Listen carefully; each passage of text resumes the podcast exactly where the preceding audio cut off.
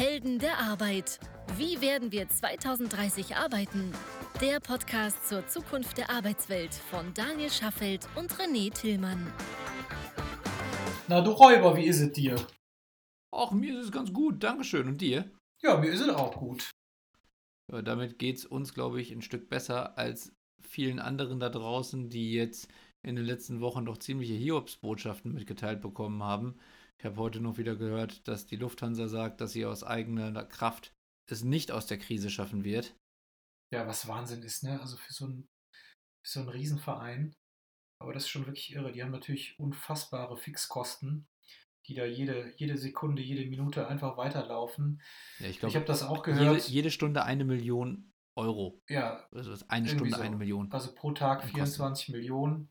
Ja, Also im Grunde ist ja Wahnsinn. Ver, ver, verbrennst du im, im Monat fast eine Milliarde. Das ist wirklich irre. Ja, 700 Ja. Millionen, irgendwie sowas. Äh, das, ist schon, das ist schon Wahnsinn. Ja. Und ähm, ich glaube, es wird jetzt gerade ein 10 Milliarden Rettungspaket diskutiert.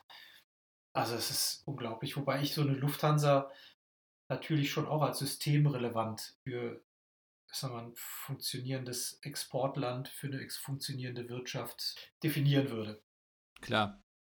Ich meine, es gibt auch andere systemrelevante Bereiche, aber ähm, viele Unternehmen haben ja trotzdem jetzt erstmal sehr konkrete Probleme, mal losgelöst davon, wie wichtig sie am Ende für die Welt sind, die wir kannten. Ja. Ne, Da muss man ja auch wirklich sagen, also äh, kannten, weil wie sie sein wird, wenn wir aus der Corona-Krise rauskommen, das kann ja im Moment noch niemand sagen. Aber ich habe jetzt gestern zum Beispiel gelesen, Expedia, einer der größten Reiseportale, hat halt 3,3 Milliarden an Private Equity Finanzierung aufgenommen. In Deutschland haben wir im Moment 4 Millionen Menschen in Kurzarbeit. Das sind 10 Prozent der gesamten Beschäftigten in Deutschland. In den USA 26 Millionen Arbeitslose innerhalb von fünf Wochen.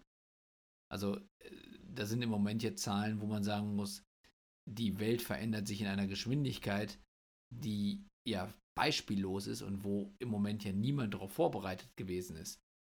Ja, das ist, das ist wirklich irre. Und äh, über 700.000 Unternehmen allein in Deutschland haben ja Kurzarbeit angemeldet. Genau.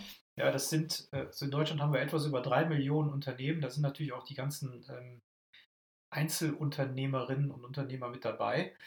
Aber das sind ja 25 Prozent. Und wenn du mal überlegst, dass die, dass die Vielzahl der, der Unternehmen Einzelunternehmer sind, dann kannst du ja fast sagen, Unternehmen mit Mitarbeiterinnen und Mitarbeitern, bist du wahrscheinlich bei 60, 70, 80 Prozent der Unternehmen haben wahrscheinlich Kurzarbeit angemeldet. Ja. Wahnsinn, was, äh, was das macht. Ob, hat, da- hat da jemals jemand mit gerechnet, als dieser Lockdown an Tag 1 verkündet worden ist? Konntest du dir das vorstellen, so in der Art? Nein, ich glaube, die Konsequenzen kann man so schnell ja gar nicht in der globalen Weite erfassen. Also wenn man sich bedenkt, was, was für Lieferketten es gibt, die dann unterbrochen werden und wie lange die brauchen, um wieder anzulaufen, wenn halt eben Schiffe allein schon irgendwie drei Wochen oder vier Wochen von China hierhin unterwegs sind. Ja. Und wenn die jetzt gestoppt werden, also dann kann man halt eben auch nicht einfach sagen, so jetzt drücke ich wieder auf Start und alles ist wieder da, denn es gibt einfach auch feste Verzögerungen durch Reisestrecken und so weiter, die das kann man halt eben nicht einfach wieder starten. Also ich glaube nicht, dass das so in der Tiefe völlig durchblickbar ist, wenn man so eine kurzfristige Entscheidung treffen muss. Also ich will ja nicht den, den, den Negativmenschen machen, aber für mich habe ich mental das Jahr 2020 eigentlich abgehakt. So, was so, was so ein erfolgreiches Wirtschaftsjahr sein könnte. So, Und du also- willst nicht der Negativmensch sein, ist klar. Nein, ich meine jetzt so rein aus wirtschaftlichen, aus rein aus wirtschaftlichen Aspekten. Ich sehe auch ganz viele positive Aspekte, überhaupt keine Frage, oder Aspekte, die, ja, die für einen selbst auch positiv sein können. Jetzt mal unabhängig davon, und das sagen wir ja immer wieder, gerade wenn es um diese Diskussion geht, unabhängig davon, wie viel Leid diese Situation äh, gerade bei sehr vielen Menschen sowohl privat als auch beruflich erzeugt. Von Mhm. daher muss man, nur um das auch mal richtig einzusortieren, muss man schon sagen, wir zwei leben ja auf der Insel der Glückseligkeit. Glück, also im, Ja. im Verhältnis. Ja, ist so. Damit man das nicht falsch versteht. Stimmt, Insel der Glückseligkeit ist, glaube ich, eine ziemlich gute Bezeichnung dafür. Leider geht es ja aktuell nicht allen so. Wie Nee. gesagt, also es gibt ja viel Kurzarbeit und ich meine, zum Glück gibt es Kurzarbeit in Deutschland, denn sonst wären viele dieser Menschen, die jetzt in Kurzarbeit sind, dann auch schon arbeitslos. Aber trotzdem haben diese ganzen Arbeitnehmer da draußen, die jetzt im Moment nicht mehr arbeiten können und auch danach vielleicht nicht mehr in die gleiche Arbeit zurückkommen, wie die sie vorher hatten, äh, die haben ja jetzt erstmal Zeit. Und die Frage ist ja, was mache ich mit der Zeit? Viele haben Zeit, ja, genau. Wenn sie natürlich nicht gerade alleinerziehend sind, äh, das Homeschooling plus, was weiß ich, die Pflege von alten äh, Eltern und so weiter unter einen Hut bringen müssen, haben sie Zeit. Ja, das ist schon so. Genau. So, und wenn man jetzt Zeit hat und gleichzeitig weiß, dass der Job, den ich vorher ausgeübt habe, so in der Form wahrscheinlich danach nicht mehr existieren wird, beziehungsweise wenn auch mein ganzes Unternehmen danach anders wieder aus der Krise herauskommt, als es in die Krise gegangen ist. Dann ist ja die Frage, wie kann ich die Zeit für mich nutzen, um am Ende besser vorbereitet zu sein für die Welt nach Corona. Ja. Und Barack Obama hat mal gesagt, es gibt nur eine Sprache, die jedes Kind sprechen können muss, und das ist Code. Ja. Ich finde ja die Sprache der Empathie auch noch ganz gut. Ja, ja okay, das ist äh, auch nett, aber es bringt am Ende vielleicht nicht unbedingt dann das Essen auf den Teller. Ne? Wenn man jetzt also mal technisches Verständnis als Grundlage dafür nimmt, dass man später dann vielleicht sowas auch machen könnte wie Programmieren, dann ist es ja etwas, was im Moment bei vielen Kindern in der Schule gelernt wird. Es gibt jede Menge Initiativen, mit denen ich als junger Mensch an Technologie herangeführt werde. Also mal konkretes Beispiel ist zum Beispiel ähm, das Roberta for Home Projekt, wo man äh, kleine Raspberries äh, nehmen kann, die man programmieren kann, wo man Sensoren miteinander äh, verknüpfen kann und Schalter bedienen kann und grundsätzlich als auch junger Mensch, als junges Kind versteht, wie Technologie grundsätzlich funktioniert, wie Komponenten zusammengefügt werden. Meine Tochter zum Beispiel hat auch noch einen Kano, das ist so ein äh, kleiner Computer, den man selber zusammenbaut und wo man dann halt eben auf einer grafischen Oberfläche lernt zu programmieren. Okay. Und dadurch, es gibt jede Menge Möglichkeiten, wie man als junger Mensch lernen kann, wie Technologie funktioniert. Dann finde ich, was jungen Menschen hilft, kann doch alten oder älteren Menschen nicht wehtun. Das heißt, wir wollen heute mal erörtern, was gibt es eigentlich, ähm, was gibt eigentlich auch für Chancen jetzt innerhalb dieser Krise? Und ähm, ja, wie kann man sich das, das Neugierverhalten von Kindern oder diese Wiss, diese Lernbegierigkeit von Kindern vielleicht auch auf sich adaptieren und die, die Zeit nutzen, um seinen Horizont zu erweitern? Ja, darum, darum geht es. Ähm, und das kann ja alles Mögliche sein. Das kann ja Musik sein, das kann Schriftstellerei sein.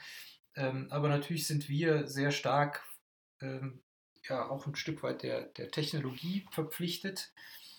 So, und, und da immer mehr Jobs da draußen in irgendeinem Abhängigkeitsverhältnis zu Technologie stehen oder in Berührung kommen mit Technologie, wollten wir uns dieses Thema heute mal schnappen. Ja, genau. Ich glaube, man kann sogar noch einen Schritt weiter gehen, wenn man sagt, so, es gibt Jobs, die mit Technologie in Berührung kommen. Es wird in absehbarer Zeit keinen Job mehr geben, der nicht Technologie in irgendeiner Form nutzt. Also was ich ja auch ganz, was ich auch spannend finde, also wenn wir jetzt mal bei den Kindern sind und ich glaube, äh, da können wir jetzt ja mal ein paar Beispiele ähm, hochholen. Also ich habe jetzt mehrere Beispiele ganz konkret aus meiner kleinen Familie. Also unsere älteste Tochter, die kommt jetzt in die äh, Klasse 8 vom Gymnasium. Und jetzt steht das erste Mal stehen sogenannte Wahlpflichtfächer an. Mhm. So, jetzt kennst du sie ja so, so ein bisschen und wir haben das Glück, dass sie A, sehr diszipliniert, sehr fleißig ist, aber B, ihr auch viele Dinge einfach zufliegen, kann man fast Mhm. so sagen. So. Sie ist äh, musikalisch sehr begabt, ähm, sie ist sprachlich sehr begabt. Die braucht nur an so einem, auf so ein Sprachbuch zu schauen und schon äh, spricht sie die Sprache halbwegs. So, interessiert sich aber auch noch für an, allen möglichen anderen Kram. Und jetzt äh, hat sie, hatte sie sich vor ein paar Wochen eine Shortlist gemacht und da stand dann unter anderem drauf Technik, Schrägstrich Informatik, Spanisch und noch ein, zwei andere Sachen. So, du kannst aber nur eins wählen. Mhm. Jetzt war es ein großes äh, Dilemma, weil Entscheidungsfreudigkeit, also sie hat viele Stärken, aber nicht zwingend das Thema Entscheidungsfreudigkeit. Und so wurde Wie also hat sie sich entschieden? ja, sie hat sich für Technik und Informatik entschieden, Gute weil Wahl. ja, gute Wahl finde ich auch, weil sie selber auch für sich erkannt hat, ich werde doch lieber das Thema, das ich mir vielleicht zu Hause oder alleine oder ohne externen äh, Beirat am schwierigsten beibringen kann. Also für eine App gibt es Sprachen, die kann man lernen, das macht sie parallel auch und so weiter. Also äh, interess- wählt sie jetzt das ganze Thema Technik und Informatik, weil sie auch immer mehr Schnittstellen zu technischen Themen bekommt. Also die experimentiert zum Beispiel auch mit GarageBand. Ja, Mhm. so versucht selber ihre, ihre Kompositionen aufzunehmen. Das heißt, die muss sich auch mit Software auseinandersetzen. Kommt Klar. auch immer stärker damit in Berührung. Also sagt sie, komm, das, äh, das gehe ich jetzt mal, weil sie es auch spannend findet. Und in dem, in dem Zug ist mir zum Beispiel aufgefallen, auch bei unserer kleineren Tochter, wie oft Technologie begegnet. Jetzt nicht nur, weil die die ganze Zeit vorm iPad hängen ja, oder Mhm. vorm Tablet hängen oder vorm Rechner äh, häufig, aber auch bei einer Sendung mit der Maus-App gibt es mittlerweile Spiele, wo du ähm, mit sehr einfachen Konfigurationen eigene Spiele programmieren kannst, indem du Mhm. mehr oder weniger Puzzleteile so logisch Zusammenfügst. zusammenschieben musst, ja, Mhm. dass daraus ein Ablauf entsteht. Und das jetzt, das, das jetzt mal nur so zwei, zwei Beispiele aus, aus unserer Welt. Und mir begegnet immer häufiger, dass es solche spielerischen Angebote auch ganz wunderbar für Erwachsene gibt. Genau. Und was du gerade gesagt hast, ist, dass sich deine Tochter ja dafür entschieden hat, Technik zu machen, weil du sagst, da habe ich mehr Betreuungsbedarf oder das kann ich mir vielleicht nicht so gut alleine beibringen, wie jetzt zum Beispiel eine Sprache. Ich glaube, das ist erstmal Ansichtssache, weil ich meine, auch in, Ja, einer. Sprache gibt es bestimmt Menschen, die da mehr Hilfe brauchen. Aber es gibt mittlerweile auch jede Menge Angebote, mit denen ich auch Technologie für mich selbstständig lernen kann. Das Beispiel hast du eigentlich ja selber schon gebracht bei der Sendung mit der Maus-App, Ja. dass ich da selber was zusammenschieben kann. Und es gibt halt eben, wie ich gerade gesagt habe, zum Beispiel mit diesem Ro- Roberta ähm, Open Lab und äh, einigen anderen äh, Portalen, wie zum Beispiel Code Academy, einem Portal, wo ich halt eben programmieren lernen kann. Also gibt es verschiedene Ansätze, mit denen ich das halt schon selbstständig machen kann und wo mir ein Service dabei hilft, zu verstehen, wie es funktioniert. Der Punkt dahinter ist ja, wie wichtig ist denn eigentlich Technologieverständnis für mein zukünftiges Leben? Weil ich könnte ja hingehen und sagen, okay, die sprechen jetzt gerade über Kinder. Ja, die haben ja noch ihr ganzes Leben vor sich. Okay, die brauchen das grundsätzliche Verständnis dafür, wie zum Beispiel Software funktioniert, weil du ja gerade gesagt hast, deine Tochter nutzt GarageBand, das ist ein Tool, mit dem man Sprache aufzeichnen kann, nutzen wir zum Beispiel gerade für unseren Podcast. Und das brauche ich dann zum Beispiel, wenn ich halt gerne singe oder wenn ich halt Musikstücke äh, komponieren möchte. Okay, habe ich einen konkreten Anwendungsfall. Aber ich bin jetzt in der Produktion. Ich bin, stehe hinterm Tresen bei der Bäckerei. Was hat das mit mir zu tun? Was wir jetzt auch wieder in unserer Position aus, aus unserem Unternehmen Highjob heraus sehen, ist ja, dass es einen ganz starken Shift gibt Richtung Technologie. Und zwar dahingehend, dass eigentlich jeder Job immer stärker automatisiert wird. Ja, das, das wollte ich gerade sagen. Also wir sehen einen Shift in Richtung Technologie und dabei geht es jetzt nicht nur darum, dass nur Entwicklerinnen und Entwickler gesucht werden oder Ingenieure, sondern nahezu jeder Job, der bei uns auf den Tisch kommt, muss irgendeine Art von technischem Grundverständnis mitbringen. Genau. Oder beschäftigt sich mit einem Thema, das wie auch immer in den nächsten Monaten und Jahren an Technologie herangeführt wird. Das ist wirklich Wahnsinn. Genau. So heißt auch, wenn ich dieses technologische Verständnis nicht habe, werde ich jetzt schon Probleme bekommen, aber werde vor allen Dingen in den Phasen nach der Krise noch mehr Probleme bekommen, weil die Unternehmen nicht mehr so weitermachen können, wie sie bislang gearbeitet haben, sich stärker hinterfragen müssen und wahrscheinlich versuchen werden, noch mehr Dinge zu automatisieren. Ja, das ist ja, also das finde ich gestern auch wieder ein schönes Beispiel. Gestern, äh, Klavierunterricht findet ja im Moment digital statt. Ja. Über Bei die üblichen. Plattformen, Ja, genau. was weiß ich, Skype, Zoom, wie sie alle heißen. Ja. Und das machen ja durchaus auch mal Menschen, die, die 50 zum Beispiel überschritten haben, äh, Mhm. klassische Lehrerfunktion haben oder Lehrerinnenfunktion und nicht so viel Berührung damit haben. So, die werden gerade dermaßen gezwungen, sich mit diesen Themen auseinanderzusetzen. Ja. Und da merkt man auch ganz stark, äh, wer ist ja, geistig jung geblieben oder, oder, oder Mhm. was heißt nicht geistig jung geblieben ist der falsche Begriff. Äh, wer ist offen geistig geblieben? Mhm. So. Und wer verwehrt sich mit Händen und Füßen? Und das Ja. ist so spannend zu beobachten, denn die, die vorher nie was damit zu tun hatten und offen geistig geblieben sind, äh, lernen das wahnsinnig schnell. Und die, die nichts damit zu tun hatten und sich innerlich dagegen wehren, das ist jedes Mal ein dermaßenes Gerumpel, das kannst du dir nicht vorstellen. Das ist wirklich irre. Ja, das glaube ich gerne. Aber das ist ja am Ende genau das, was wir ja gerade besprechen, dass wir nämlich davon ausgehen müssen, dass nicht jeder gleichermaßen offen für Technologie ist, aber dass man sich dem heutzutage nicht mehr verwehren kann. Denn die Beispiele, die du genannt hast, ich sag mal, die Klavierlehrerin hat bis jetzt gesagt, ich brauche keine Technik, ich sitze neben meiner Schülerin und die klimpert und ich sage, das ist gut und das ist Ey, schlecht. Klimpern, willst du, willst du Ja. die beleidigen oder was? Nein, nein, nein, nein Entschuldigung, also äh, äh, die-. Komm ich- du mir nach Hause keinen-. Ja, die, ich habe gar keinen passenden Begriff. Also die, die, die spielt halt ihre Stücke. So. Ah, Und- so.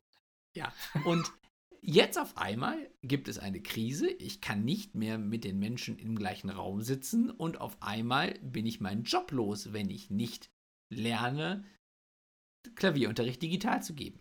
So, die Frage ist ja nur danach, wer wird denn noch wieder zu analogen Klavierunterricht zurückkehren?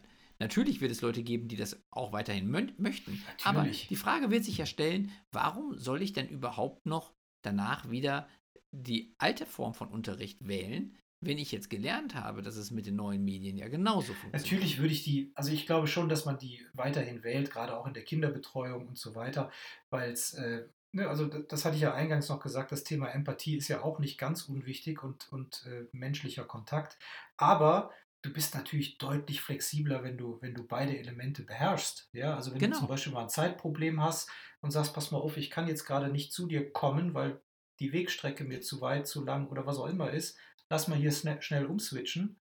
Genau. Ist doch wunderbar. Genau. Und ich habe zumindest die Möglichkeit, auch Sachen miteinander zu kombinieren. Ich kann ja sagen, zum Beispiel, okay, alle zwei Wochen treffen wir uns physisch, einfach auch, weil dieser Empathiefaktor wichtig ist, der vielleicht digital nicht so gut rüberkommt, also auch ein Stück weit transportiert werden kann, aber vielleicht nicht so gut. Aber in der Zwischenzeit machen wir es digital. Ja. Ist für alle einfacher und am Ende kann ich auch als Musiklehrerin im Zweifelsfall vielleicht sogar mehr Kinder gleichzeitig betreuen weil ich hin und her schalten kann, weil ich zwei oder drei Kanäle habe. So, und das sind ja die Situationen, mit denen diese Musiklehrerin jetzt in unserem Beispiel oder Klavierlehrerin vielleicht noch gar nicht drüber nachgedacht hat, bevor die Krise gekommen ist. So, und da gibt es mit Sicherheit Millionen anderer Beispiele, die wir finden könnten, wo genau das Gleiche passiert, wo man vor der Krise sich in eine Position begeben konnte, dass man sagt, brauche ich nicht. Ja, weiß ich, dass es das gibt, aber ich persönlich, für mich, brauche das nicht. So, und ich glaube, dies, diese Situation hat sich verändert. Ja. Man kann nicht mehr sagen, ich brauche das nicht. So, wenn ich allerdings das gesagt habe, nicht weil ich dachte, ich brauche es nicht, sondern weil ich in mir drin eigentlich Angst davor gehabt habe, mich damit zu beschäftigen, weil ich gedacht habe, ich kann das nicht mehr. Ich sage, ich brauche es nicht, aber in Wirklichkeit meine ich für mich, ich kann es nicht. Dann ist jetzt die richtige Zeit, um diese Ängste abzubauen, denn danach wird niemand mehr auf diese Ängste Rücksicht nehmen. Andere Diskussion, die ich äh, letzte Woche mal geführt habe mit einer, mit einer guten Freundin, die ist jetzt auch so Mitte 40, sehr erfolgreich, beruflich sehr erfolgreich und die entwickelt gerade eine, eine stärkere Unzufriedenheit. Die macht das, was sie macht, macht sie extrem gut, wie gesagt, sehr erfolgreich, könnte sie auch noch viele Jahre weitermachen, ähm, sagt aber, dass es sie nicht mehr mit ja, dieser Zufriedenheit erfüllt, die sie sich erwünscht. So. Schau. Life Crisis.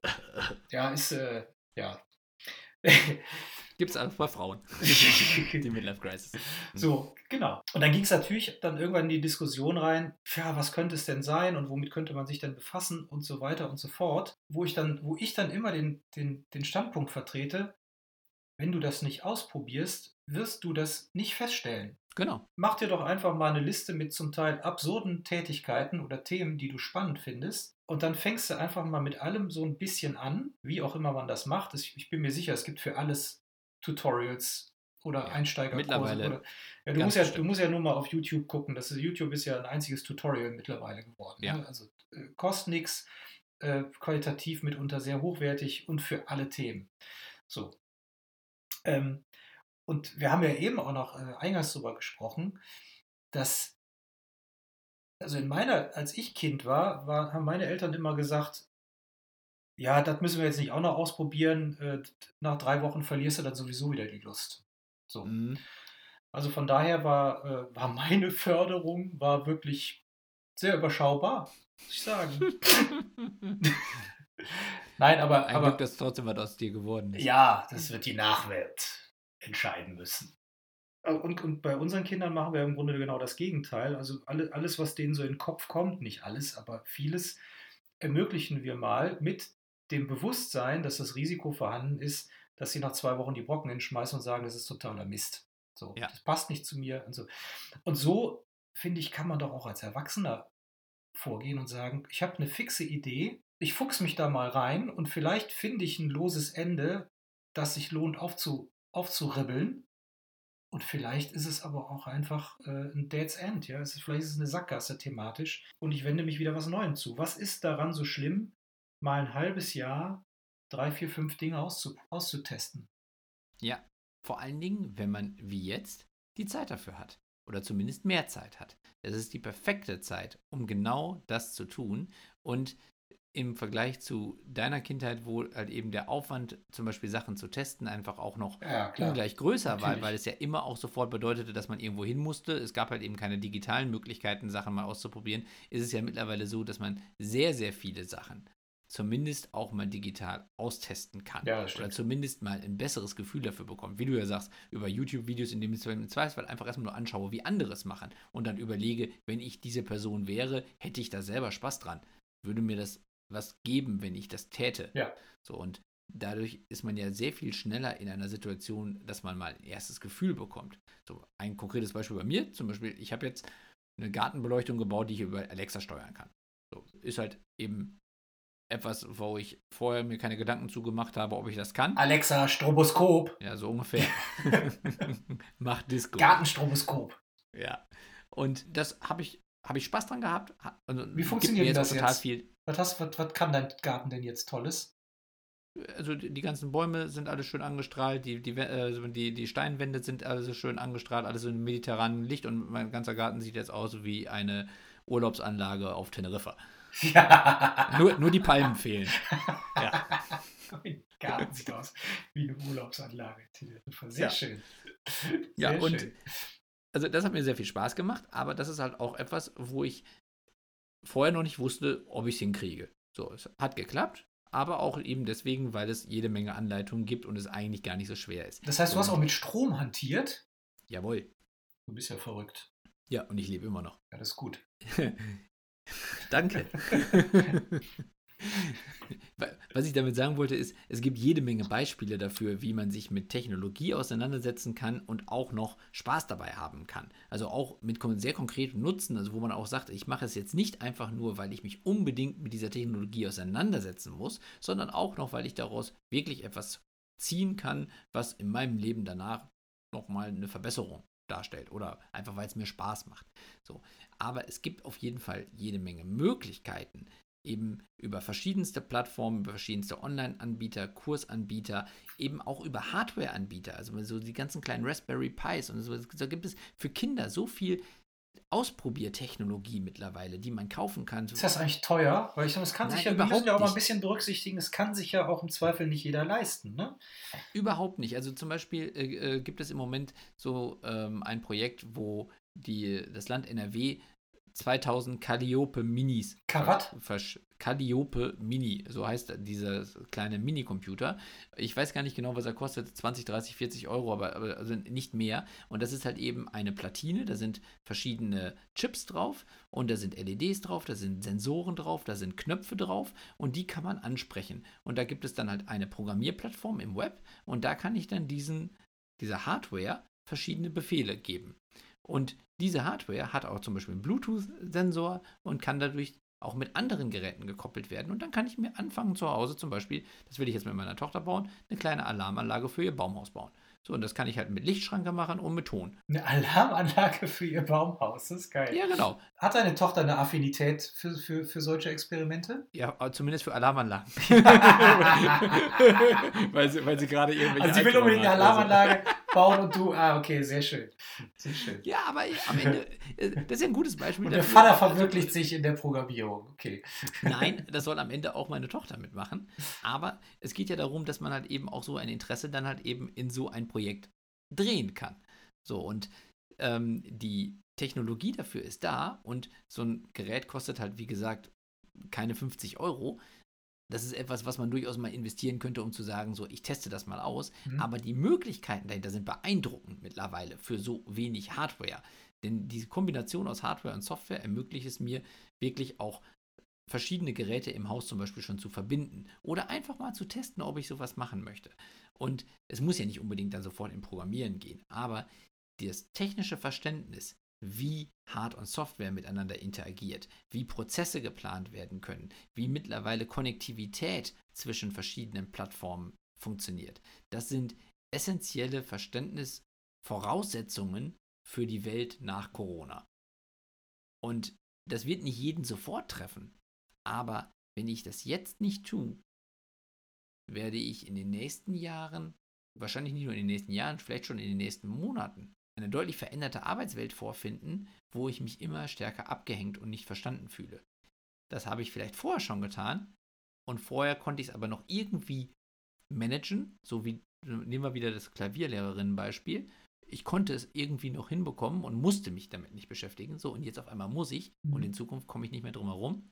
Also unser Appell an die Heldinnen und Helden da draußen, nutzt die Zeit, um euch aufzuschlauen. Wir hatten ja schon mal die Folge Lebenslanges Lernen. Oh ja. So, das ist jetzt genau, genau. der richtige das Zeitpunkt. Das ist genau jetzt der richtige genau. Zeitpunkt. Und Lebenslang wenn, heißt jetzt. Und auch nochmal der Appell. Selbst wenn man nicht genau weiß, was man lernen soll oder womit man sich beschäftigen soll. Lernen hört sich immer so zwanghaft an. Es geht ja, ja. einfach nur um beschäftigen, äh, gucken, was, was, was ist das für eine Welt, in die man sich da begibt. Ich bin mir sicher, wenn man sich drei, vier, fünf Welten angeschaut hat, egal was das ist, ob das äh, Technologie ist, ob das Musizieren ist, ob das handwerklich irgendwas ist, es öffnet immer den Horizont und auch ein stärkeres Verständnis für das, was andere Menschen tun. Ganz genau. Also über die Technologie am Ende halt eben die Verbindung auch mit Menschen. Genau. Ja wir haben jetzt ein paar Beispiele genannt. Wir würden die Links, die wir genannt haben, auch nochmal auf heldenderarbeit.me veröffentlichen, damit ihr sie nachlesen könnt und anklicken könnt und nachschauen könnt. Denn das, was wir jetzt hier umreißen, ist natürlich nur ein ganz, ganz kleiner Ausschnitt aus dem, was an Möglichkeiten da draußen vorherrscht. Und wir haben ja schon gesagt, jeder muss rausfinden, was ihn oder sie treibt. Ganz genau. Also seid mutig, geht mutig voran, zweifelt nicht an euren Fähigkeiten, denn selbst wenn ihr noch nicht die Fähigkeiten entdeckt habt, die euch rundum glücklich machen, die schlummern in euch. Dessen sind wir uns ganz sicher, definitiv. Genau, und wenn ihr jetzt in den nächsten Wochen etwas gefunden habt, vielleicht sogar durch unseren kleinen Anstoß, das würde uns natürlich besonders freuen, aber auch sonst, wenn ihr etwas gefunden habt, wo ihr sagt, da hätte ich vorher nicht gedacht, dass ich das hinbekomme oder dass mich das interessieren würde und jetzt auf einmal interessiert es mich brennend, dann erzählt uns davon, schreibt uns an heldenderarbeit at highjob.me oder besucht uns auf heldenderarbeit.me. Dann wünschen wir euch eine lernfreudige Woche. Ja, und zeigt uns mal mit, wofür ihr euch entschieden habt im ersten Schritt. Das wäre auch mal spannend. Genau. Also, macht's gut, bleibt gesund, bis nächste Woche. Dankeschön. Tschüss. Das war eine weitere Episode der Helden der Arbeit von Daniel Schaffelt und René Tillmann. Das hat dir gefallen? Dann abonniere uns jetzt, um keine Folge zu verpassen. Weitere Infos findest du auf www.heldenderarbeit.me. Ach ja, eine Bewertung wäre ein Träumchen.